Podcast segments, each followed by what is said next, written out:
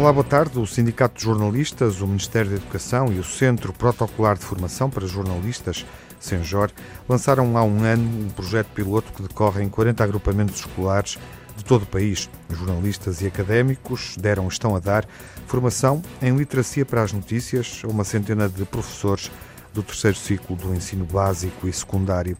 O objetivo é formar os professores para que eles saibam distinguir entre conteúdos falsos e verdadeiros, desenvolvendo um espírito crítico sobre as notícias que depois possam transmitir aos alunos.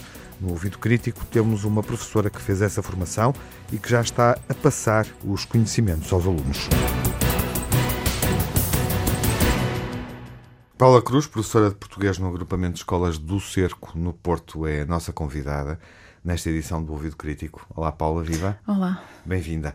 A escola uh, onde das aulas aparece muitas vezes nas notícias uh, e nem sempre o contexto, obviamente, social, político do cerco uh, é retratado de uma forma justa. É uma realidade do ponto de vista mediático distorcida. Isso fez com que a participação neste projeto fosse bem acolhida, fosse vista desde logo como uma vantagem à partida? Sim, sim. Uh, uh, a notícia que íamos ser uma das primeiras escolas hum. a integrar o projeto piloto de formação foi muito bem acolhida. Aliás, fomos nós quem manifestou a intenção de participar neste projeto. Uh, Lembro-me que foi no dia 1 de agosto de 2017 que no, no, no Jornal Público, assim mesmo em manchete, uh, havia a notícia de que futuramente, com o apadrinhamento do Presidente da República, ia existir esta formação. Uh, desde logo liguei, liguei, ao diretor e o, o, diretor concordou em que, se, que manifestássemos nós o nosso interesse. Foi assim que, logo nos primeiros dias de, de agosto, já estávamos de férias, enviamos um, um e-mail ao Sindicato de Jornalistas a, justificar a nossa. A, a pôr-nos à frente, a pôr o dedo, o, o dedo, no ar e dizer nós queremos fazer parte disto. Uhum. E queremos fazer parte porquê? Porque o, o, agrupamento de escolas do Cerco do Porto sofre muito da contiguidade com o bairro, com o bairro social do Cerco, que nem sempre é notícia pelas melhores razões, o bairro. Logo, a, a, escola, quando aparece nos média, também não, muitas vezes não é pelas melhores razões e, e, a justificação não ser pelas melhores razões é exatamente por essa vizinhança com o bairro social. E pior que isso, quando é pelas boas razões que aparece e que vamos aparecendo, seja pelos projetos de desporto escolar, seja por projetos como este, seja por alunos que se destacam, seja pelo projeto Música para Todos, o que acontece é que, é que há um destaque do aluno ou da, da escola e se vírgula, localizada num bairro social problemático, ou apesar das contingências, ou apesar de todos os preconceitos, o cerco consegue. E, portanto, quando se fala bem, é sempre com um tom muito paternalista. E, um tom, e, mesmo da parte do, do, do, jornal, é sempre esta questão uhum. do paternalismo. Uhum. Apesar de tudo, coitadinhos conseguiram. Isso já é uma carga. Isso é uma carga muito grande e muito sentida pelos professores que lá estão, mas também pelos alunos. Uhum. A formação em que participaste está a dar uh, resultados em algumas escolas. Uh, o agrupamento de escolas do Cerco é uma dessas escolas. De que forma é que estão a passar aos alunos esses conhecimentos relacionados com a literacia mediática e a literacia para a informação, justamente, porque Sim. também falavas da forma como o cerco é mostrado, não é? Nós, continuamente na comunicação social. Logo, quando foi assinado o protocolo, conseguimos, junto do Ministro da Educação e do Diretor de Escolas do Agrupamento, ter mais 45 minutos no décimo ano dedicados exclusivamente à literacia para os média. Portanto, isto foi uma conquista, porque assim sabemos que não estamos a retirar currículo a nenhuma outra disciplina, estamos aqui a acrescentar. E além desses 45 minutos no décimo ano, temos uh, também decorrentes da formação uh, no quinto ano e no sétimo ano um projeto a dar os primeiros passos.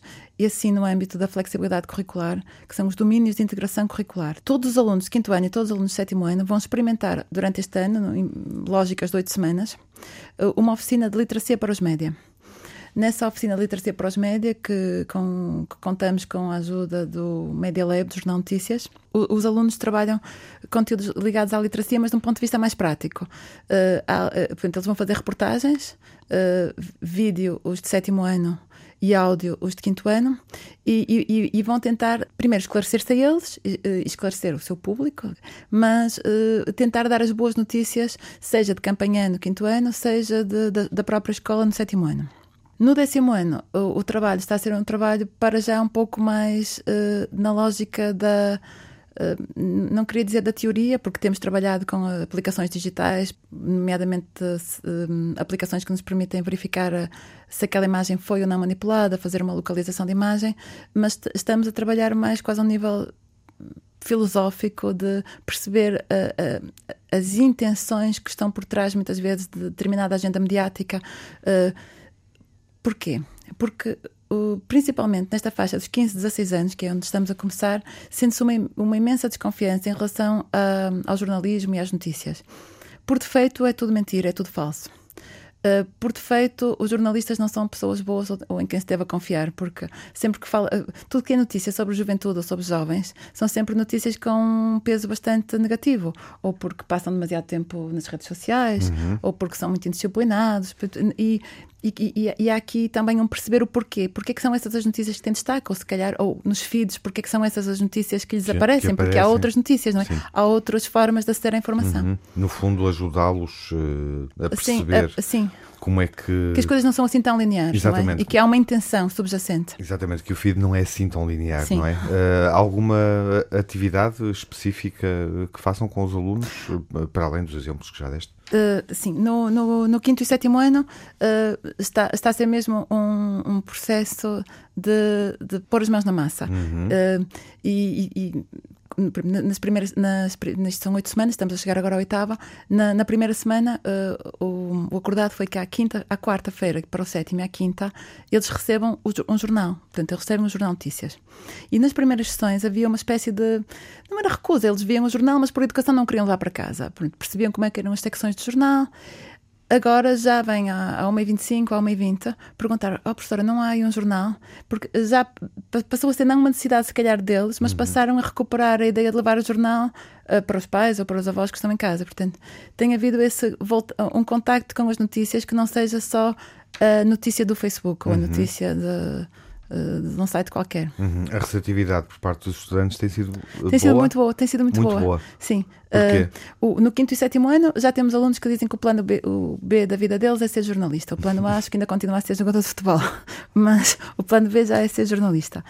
Uh, no, no décimo ano é, é mesmo mais uma questão já de pensamento, uh, de de trazerem capas, capas ou notícias. A professora viu aquela notícia em que diziam que a Cristina Ferreira tinha cancro e afinal nós vimos logo que não tinha, porque esta, esta questão da, da distorção, do, do afastamento, acho que estão mais, mais atentos a isso. Ou seja, sentes que no secundário eles uh, já têm mais pensamento crítico? Muito mais, muito mais muito mais. E, e mesmo estas questões, por exemplo, de, de, de, de, perceber que são que há semanas em que se fala muito, o caso da Amazónia. Nós começamos o ano letivo com, com essa notícia, uhum. não é? Uh, e até estivemos a ver as questões das imagens que estavam descontextualizadas. E, e se naquelas três semanas iniciais fomos bombardeados com notícias da Amazónia, neste momento será que o problema está resolvido? Uhum. Uh, já houve alunos que, que, que, vieram perguntar ao professor, agora já não é notícia, foi sim, aquilo que falamos, de, desta tal espiral de silêncio, da uhum. agenda. Começa a haver lentamente, mas, mas eu penso que são assuntos que o mais importante até do que aqueles 45 minutos de aula é, é depois o, o assunto arrastar-se para um intervalo, é ser falado em casa ao jantar. Paulo, obrigado é pela ganhos. presença neste, nesta edição do Ouvido Crítico. Muito obrigado.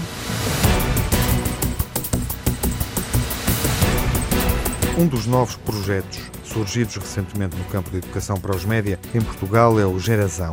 É assim mesmo, com Z, já que se destina à geração Z, justamente trata-se de um sítio que o Facebook lançou em Portugal com o apoio da Direção-Geral de Educação, da Fundação para a Ciência e Tecnologia, do Seguranet e do Centro Internet Segura, onde os jovens e as famílias podem, de uma forma interativa, aprender sobre os perigos que espreitam na internet especialmente ao nível da privacidade e da segurança. Este sítio está alojado em gerazão.org.